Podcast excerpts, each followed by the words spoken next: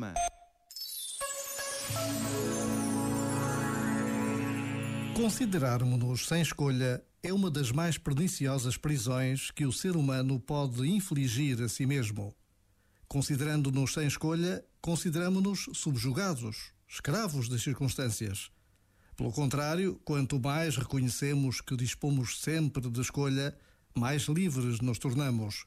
Mesmo que seja impossível mudar a realidade, escolhemos sempre como nos relacionamos com ela. Isso faz toda a diferença. Afinal, que sejamos conscientes da nossa liberdade é o que permite o respirar da alma. É daí que nos vem o fulgor, o pulsar, a fruição, a paixão pela vida. Já agora, vale a pena pensar nisto. Este momento está disponível em podcast no site e na app.